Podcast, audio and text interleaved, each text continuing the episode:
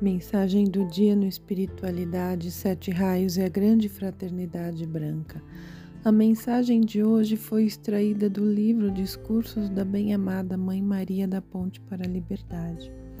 Amorosos filhos de Deus Pai e Mãe, que servis no ambiente de aprendizagem na face da terra, vim do reino da eterna luz para trazer-vos uma mensagem muito especial Procurai sentir meu amor enquanto vos mantenho envoltos em meu manto de luz azul celeste. Aconselho-vos a colocardes todo o vosso ser sobre o altar do amor, amor divinal, essa luz eterna que jaz nos corações de todo ser humano. Provai a vós mesmos que acreditais na afirmação de Jesus: Eu sou a ressurreição e a vida. Não há necessidade de despir-vos do manto carnal para serdes o Cristo. Qual seria a razão de doutrinar-vos constantemente? Eu sou a ressurreição e a vida, e eu sou a vitória sobre meu ser inferior? Resolvi no dia de hoje estar convosco. Aliás, estou sempre convosco. Quando as chamas do fogo violeta estão presentes e em grande atividade, prestai atenção e eu irei dizer porquê. Primeiramente, desejo falar sobre o nosso amado Saint Germain. Todos vós conheceis seu grande amor por este planeta, que é designado por ele a querida Terra.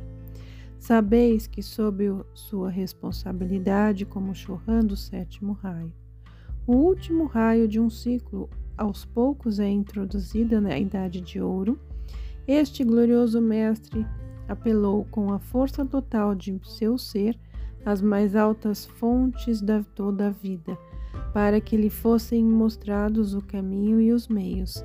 Enfim, o modo como seria mais rápido trazer a terra à perfeição.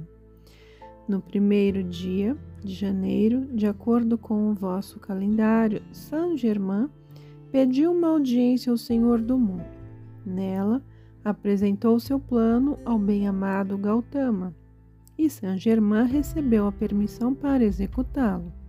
Depois ele e a deusa da misericórdia, Kuan prosternaram-se ante o trono dos poderosos seres Alfa e Ômega, o grande sol central deste sistema, recebendo deles o consentimento e a bênção para executar o plano aprovado. Inclinai vossas cabeças com reverência quando eu vos descrevo este acontecimento Saint-Germain entrou no estado de silêncio por tempo indeterminado para acumular forças com o fim de poder comandar o ressurgimento da gloriosa e transmutadora chama violeta e fazê-la redemoinhar aceleradamente em volta da Terra, purificando e incentivando a evolução da humanidade. Este trabalho, assim como muitos outros, se prolongará até 30 de junho quando novamente se reúne o Conselho Kármico no plano etérico sobre o Monte Teton. Nesta ocasião, o Conselho irá averiguar o progresso do amoroso serviço prestado por Saint Germain e seus adeptos.